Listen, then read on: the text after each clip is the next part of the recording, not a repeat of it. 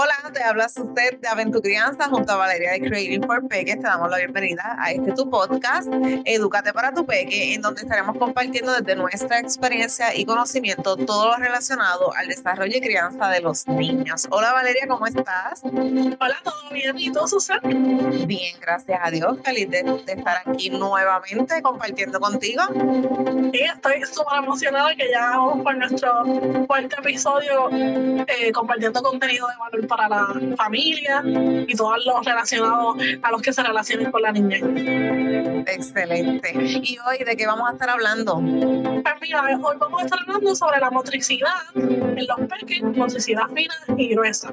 Para hablar un poquito y entrar un poquito más a fondo, si no sabes lo que es motricidad fina, pues mira, motricidad fina es lo que se refiere al ojo humano, que son movimientos que tú con la mano y los dedos. No incluye los brazos, si ya incluyen los brazos, pues ya se considera lo que es motricidad gruesa, porque la motricidad gruesa son movimientos más grandes que también involucran las extremidades completas. Y ya la motricidad fina, pues es movimientos más pequeños, como yo diría, para mí la motricidad fina, yo conozco casi siempre a, lo que es el, el agarre y todo ese tipo de cosas que tú tienes que hacer como que con el ojo y, la mano y tú tener ese, esa, esa, esa, esa coordinación y ese ojo mano.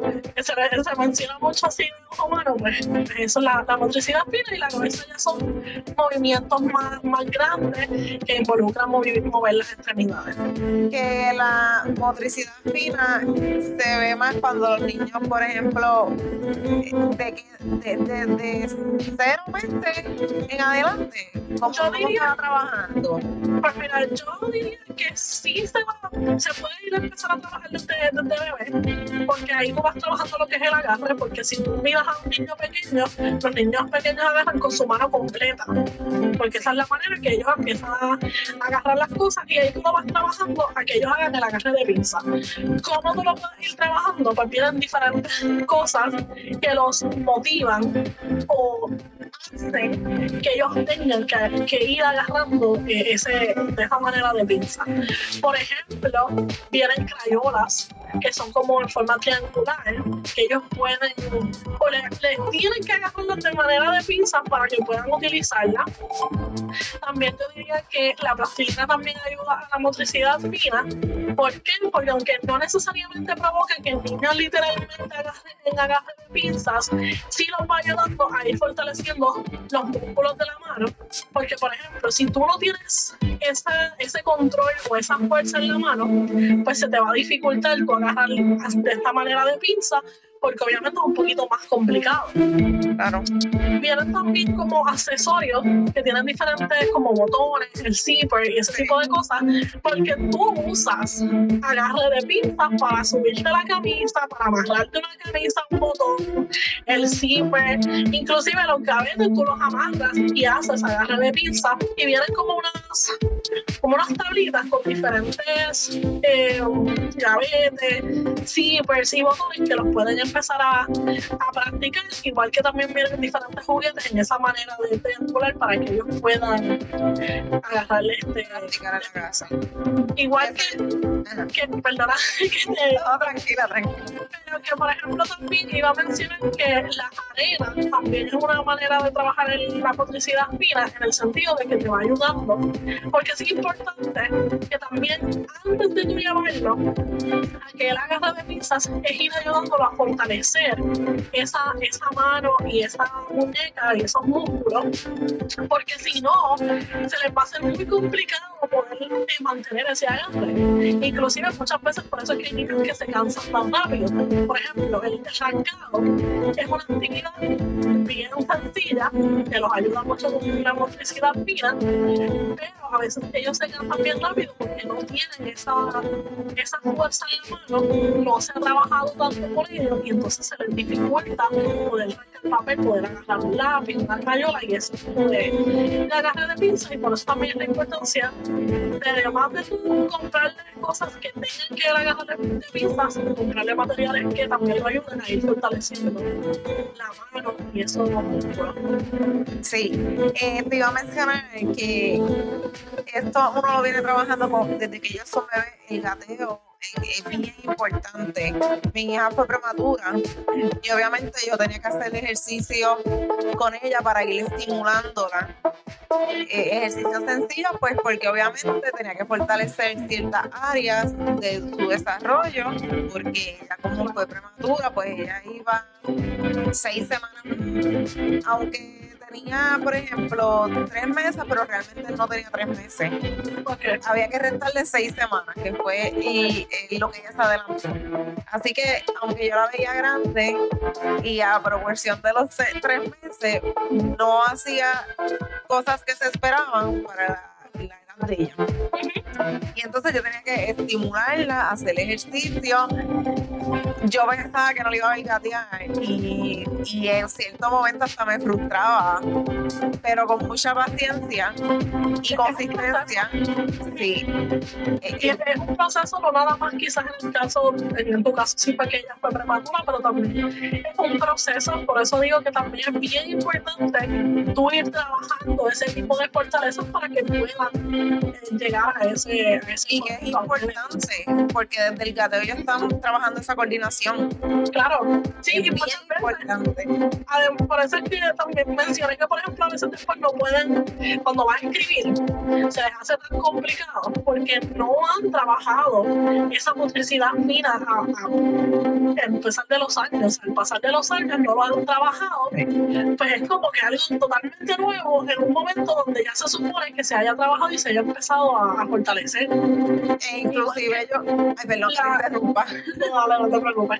Por ejemplo, lo, que es la, lo que tú acabas de mencionar, ya vamos un poquito más a la, a la motricidad gruesa, que quizás se subestima, pero es que si tú como trabajas, ¿cómo tu peque va a caminar? ¿Cómo tu peque va a correr? E, esa coordinación y equilibrio, por eso es que a veces muchas personas no tenemos coordinación o equilibrio, porque no se trabajó durante ese tiempo. Y ahí va también a la importancia de por qué trabajarla. Porque obviamente por eso a veces los niños tienen dificultad, por ejemplo, simplemente para caminar en zigzag, un ejemplo, se les hace complicado porque no tienen o no se, no se ha desarrollado correctamente esa motricidad, no se ha trabajado con ellos. Por ejemplo, para la motricidad gruesa ya también después de cierta edad, también, por ejemplo, algo tan simple como una cuica, es algo que te ayuda, además de ejercitarse, que es algo bien importante en los niños, también te ayuda a desarrollar esa motricidad gruesa porque tú estás, estás saltando, estás haciendo diferentes cosas en un solo ejercicio, por decirlo de esa manera. Igual que también quería, quería mencionar que para trabajar la motricidad gruesa, también, por ejemplo, en mi caso, esto no, no lo he pagado, los, los, anillos, yo tengo los anillos en la página web, que yo los traje precisamente pensando en cómo se podían utilizar para trabajar la motricidad gruesa, porque a veces yo siento que no hay muchos quizás materiales para trabajar la motricidad gruesa y no hay muchos más para trabajar la motricidad fina. Okay. Y yo los traje porque, por ejemplo, yo veo esos anillos, te voy a dar diferentes tipos de actividades que yo veo posibles con esos anillos.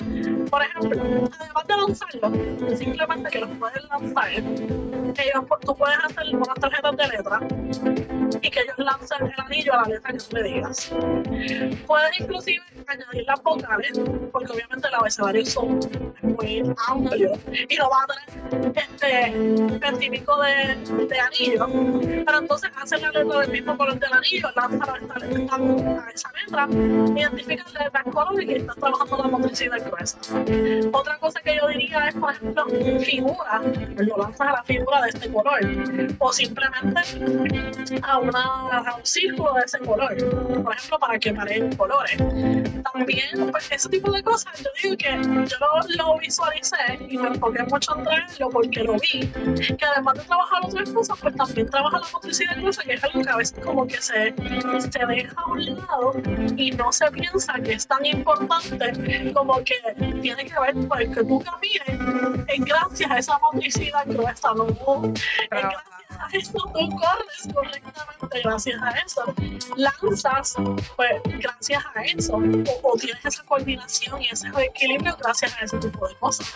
Claro, definitivamente. Y siempre pienso que es bien importante también que cuando los niños comiencen a caminar, yo no soy fan de los andadores.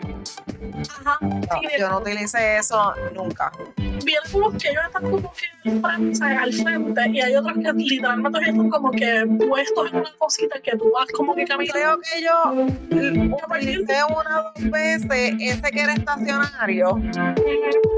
Por ejemplo, si yo estaba cocinando, la ponía ahí, pero honestamente no lo utilicé como una o dos veces y no, no era fan de ese.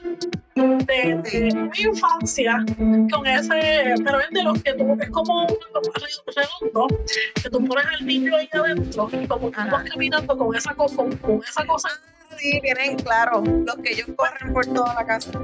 pues, ah, pues yo estaba en eso, obviamente lo cuenta mi, mi mamá porque obviamente yo no me acuerdo, yo creo que pues, obviamente yo tenía meses, no, no me puedo acordar, pero sí ella me contó que ella me, me colocó ahí en ese andador y pues yo estaba caminando por el balcón y, de- y en mi casa, que eso entonces había una escalera. ¿Y sabes qué pasó? Que el portón no estaba cerrado y yo me caí con todo y andador por las escaleras porque yo estaba caminando. Estaba mi abuelo vigilándome y pues él parece que se despistó un momento pensó que el portón estaba cerrado y pues yo me caí con todo y. Y por a- ahí voy a- a la importancia de la supervisión y además de eso, de que gracias a Dios a mí no me pasó nada. A mí me dijo que me llevaron al hospital y todo, y no estaba, gracias a Dios estaba todo Aparte del susto, susto. pero me acuerdo que es la importancia de que, ok, estás quizás en ese, en ese andador, pero tienes que apoyar como quiera ese tipo de cosas, porque pues mira los accidentes que pueden pasar. Para eso, yo no siento que eso es algo bastante real a como tú caminas, porque por ejemplo el niño va a estar con sus piernitas, yo siento que muy abiertas, a veces por Sí, el las tiene separadas. Las tiene separadas exactamente como que aire está caminando de puntita. Aparte de que no lo dejas libremente caminar, tropezarse, caerse o agarrarse de las esquinas. Son muchas cosas. Honestamente, yo no nunca utilicé eh, el andador. No fue necesario y no creo que le ayudara en ella en lo absoluto, más bien eso es como que para, la, para el adulto. No, no, no tiene, honestamente, no le encuentro ningún beneficio, aparte de que lo puedas dejar ahí en lo que cocinas o porque como quieras, si, si no es estacionario y el niño está caminando, tienes que supervisarlo, porque eso sigue dando cantazos por toda la casa. No, y, el otro que, que yo yo diría que está un poquito más adecuado en el sentido de que ellos van caminando en el proceso, no es que tienen algo que lo está controlando, pero sí siento que es un poquito riesgoso también, porque al ellos están agarrados de ellos, obviamente su apoyo va a hacer eso, y si están ahí empujando ese carrito por que todavía no tienen la suficientemente quizás fuerza en sus piernas para caminar correctamente, más estar empujando eso, entonces no puede provocar Ellos no tienen Por eso, y es que-. Por eso yo siento que es un poquito más peligroso en cuestión de, de accidentes, porque imagínate si ellos van por ahí empujando eso y va a provocar, yo siento que se caigan más rápido por el hecho de tener que tener el control de empujar el, que es como un carrito, como una, ese, ese andador, más adicional tener el control de caminar. Yo digo que es como Y aparte, si lo mantienes mucho tiempo ahí, tienes que aprender dos veces, porque no vas a saber hacerlo sin el andador. Yo creo que ese es el aprendizaje más difícil, que verdaderamente apoyarlo. Sí. Yo diría que por eso también está la manera que, por ejemplo, cuando se motiva al niño, que se, por ejemplo, se para la mamá o el papá o algún familiar, hacerle como Que que para estimula, motivar al claro. a estimularlo a que vaya donde ti.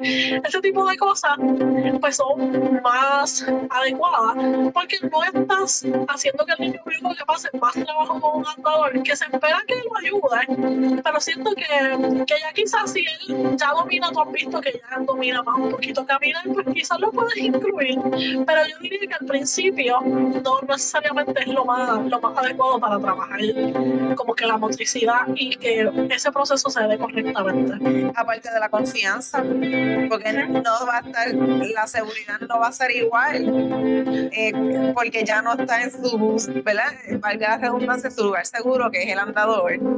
Cuando lo sacas de ahí, es como que volver a explorar algo nuevo, déjame ver si el sillón es seguro. Entonces es como doble.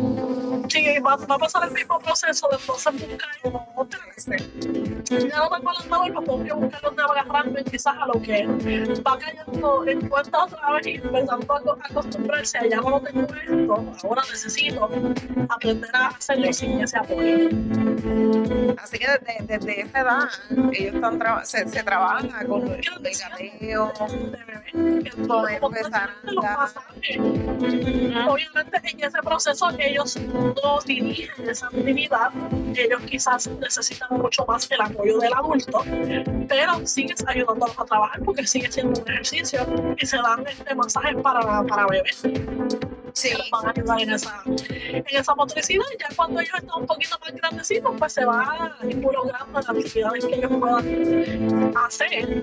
Que pues ahí iría pues, lo de la plastilina, la arena para fortalecer, ya después materiales que tienen de la gana de pinza y ese tipo de. Y, y, y yo estoy en ese proceso. Porque mi chica tiene tres años y ya obviamente yo viendo los intereses de ella, pues voy dirigida a eh, comprar cosas o trabajar cosas que las puedo hacer con ella desde aquí, que le gusten y que le ayuden. Eh, esto del, del agarre, ella tiene una pinza, que, pero que es para la edad de ella.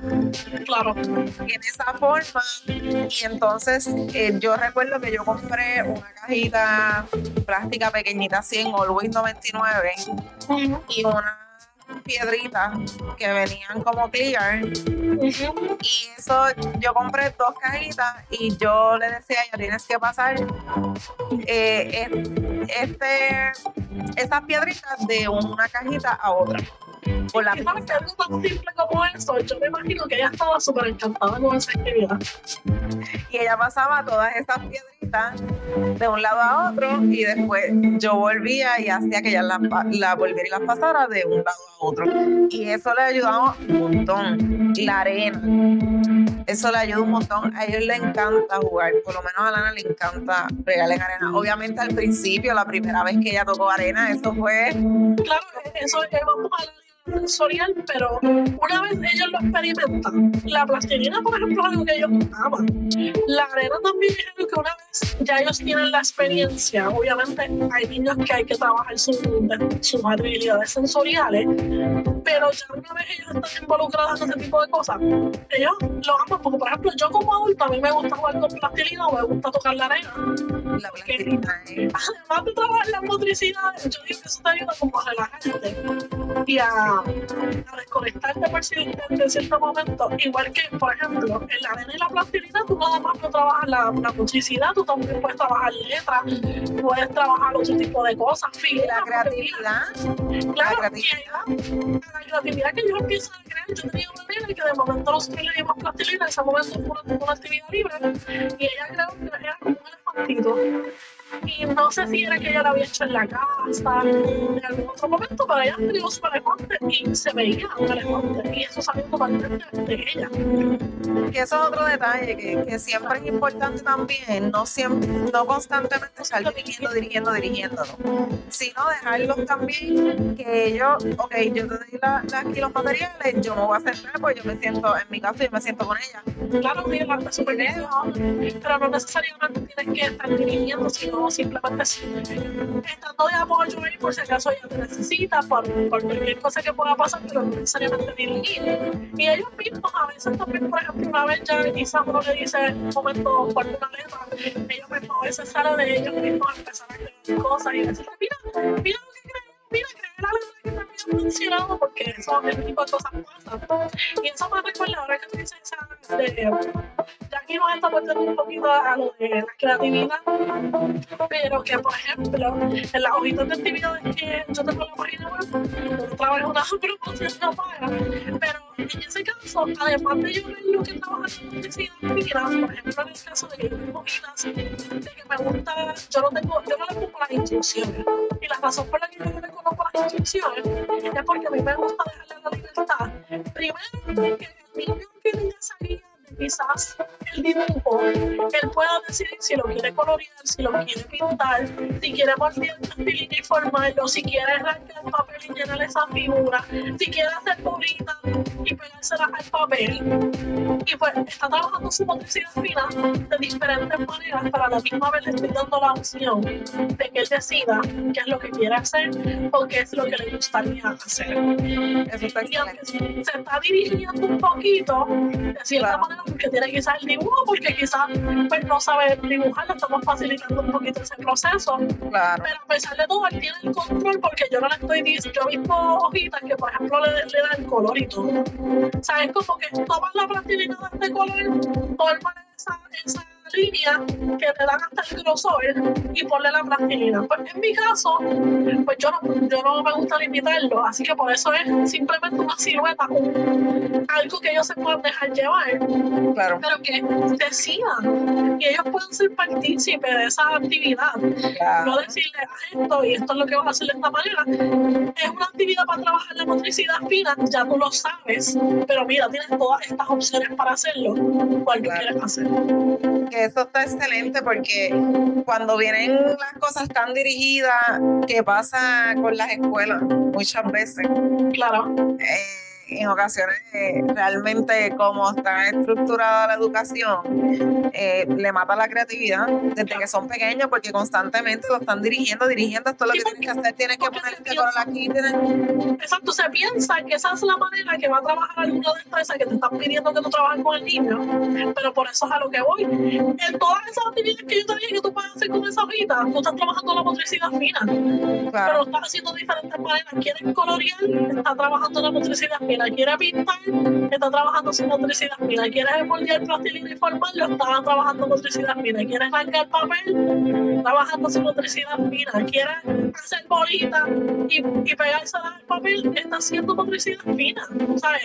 Está Claro. trabajando. Y con esto quiero men- mencionar que no, no, no quiero que se entienda como que no, el niño hay que dejar hacer lo que le dé la gana.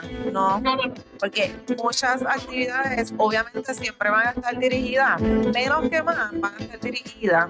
Sin embargo, tienes que ver la manera en cómo la diriges Sí, ¿cómo lo involucras? y cómo la involucras, porque claramente, por ejemplo, si vamos, vamos a colorear con témpera o con pintura de mano, que pues obviamente tú, lo el adulto dirige el lugar que vamos a hacer, mira, tenemos que ponernos el delantal, estos son los materiales, vamos a quedarnos aquí, cuando terminemos limpiamos. Eso es dirigir también. Le estás modelando lo que, cómo se debe trabajar. Sin embargo, le pones un papel en blanco y dejas que el niño desarrolle ahí su creatividad y lo que él piensa que está dibujando, pues, y después le pregunta qué es esto y ellos te van a decir lo que ellos ven en ese dibujo. Eh, tú no a quedar sorprendidos en, la cuestión de, todo lo que ellos puedan crear, que tú es lo menos que tú esperas, pero cómo ellos pueden, de simplemente algo que tú puedes ver que quizás es pintura y nada más en un papel, todo lo que se puede identificar o ver un niño diciéndote en su dibujo. Claro, Y eso me acuerdo de una experiencia que tuve, estábamos en un tema, entonces no me acuerdo específicamente cuál era el tema, pero la actividad que yo decidí hacer de ese, de ese tema era darle un papel y que ellos dibujaran, creo que lo que ellos querían ser como grandes. Y entonces yo un papel y mi idea era que ellos crearan que ellos querían ser. Pues da la casualidad que en el lugar donde yo estaba trabajando, yo no trabajaba en el departamento de Educación, yo trabajaba más en un centro privado. Pues la persona que dirigía el centro pues me mencionó, eh, ella vio la actividad y me mencionó que yo tenía que hacer una actividad más dirigida porque ellos no estaban haciendo nada ahí. Y pues, obviamente, yo pues empecé a hacer otro tipo de actividades un poco más dirigidas, pues porque eso me estaba pidiendo, eso era mi trabajo. Pero ahí es a donde yo voy, de que no necesariamente todo el tiempo tú vas a hacer esa actividad de darle simplemente un papel, pero yo quería ver qué él iba a creer, que estaba en su claro. para yo poder ver, porque ahí se dan a veces muchos tramos de niños, incluso maltrato que se dan en el hogar, los niños te lo dejan saber en un papel. Y lo que que simplemente después, cuando teníamos tiempo libre, que era tiempo libre que se consideraba, valga la redundancia libre, pues yo le daba un papel y en ese momento pues lo utilicé para que ellos crearan cosas y ellos amaban. Que nosotros le dimos un papel para ellos crear cosas en el, papel. Mía, yo le doy yo, yo, compro unos rollos de papel blanco que vienen un tubo. Yo le pico un papel y ella se sienta y yo me siento a y ella coge el, el marcador ella ya dibuja eh, papá, mamá, abuelo, abuela, su núcleo de personas que uno va viendo que ella se siente identificada, que quiere, que ama, en las personas en quien confía. Ella los dibuja felices, a veces hace cara enojada.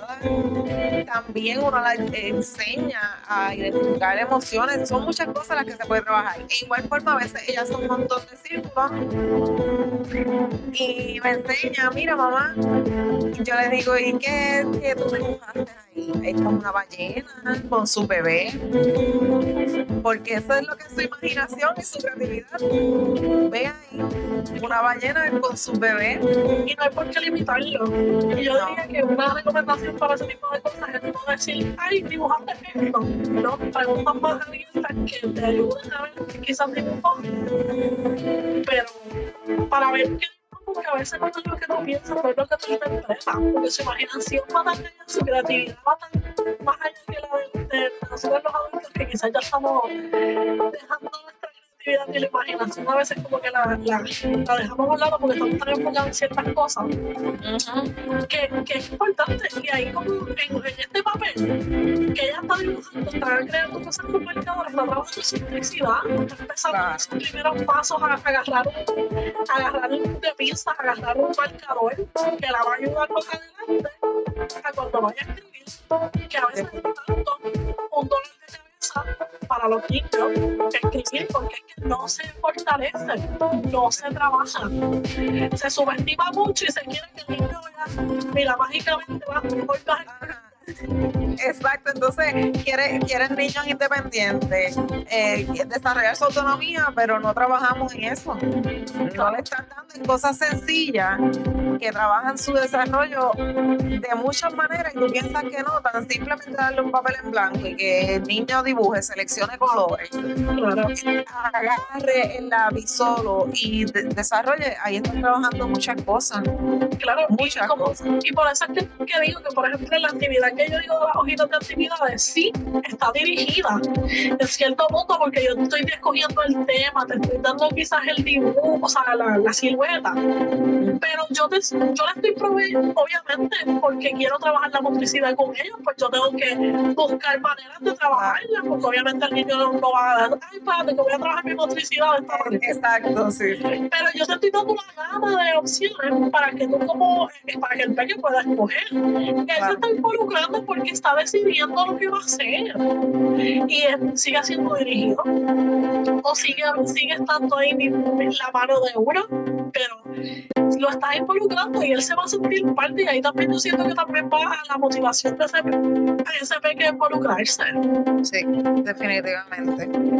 Y que eventualmente, como tú mencionas, esto le va a ayudar a la escritura, a esa coordinación. Claro, a también... porque cuando tú te, vas a, te vayas a subir un zipper, a veces lo complicado que quizás es, o amarrarte los zapatos, quizás ponerte un botón. Que yo personalmente yo odio ponerme camisas de botones porque para mí es como un dolor de cabeza, no porque no lo, no lo pueda hacer, pero es porque no, algo que es como que cool hacer, no tú lo tienes que hacer, ¿no? Y si tú entonces, además de que no es, no es algo cool, no es algo que es divertido, más tú vas a hacer, no vas a trabajarlo con tu peque, pues imagínate lo, lo, por eso es que a veces ellos no se quieren vestir.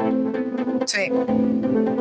Definitivamente. O sea, no, como que pues no, mejor no me visto, o sea, porque no lo dominan, no pueden hacer. No es porque ellos te quieren hacer una perreta, ni es porque no, no están en ese momento de que no quieren. Es que está siendo tan complicado porque no se trabajó.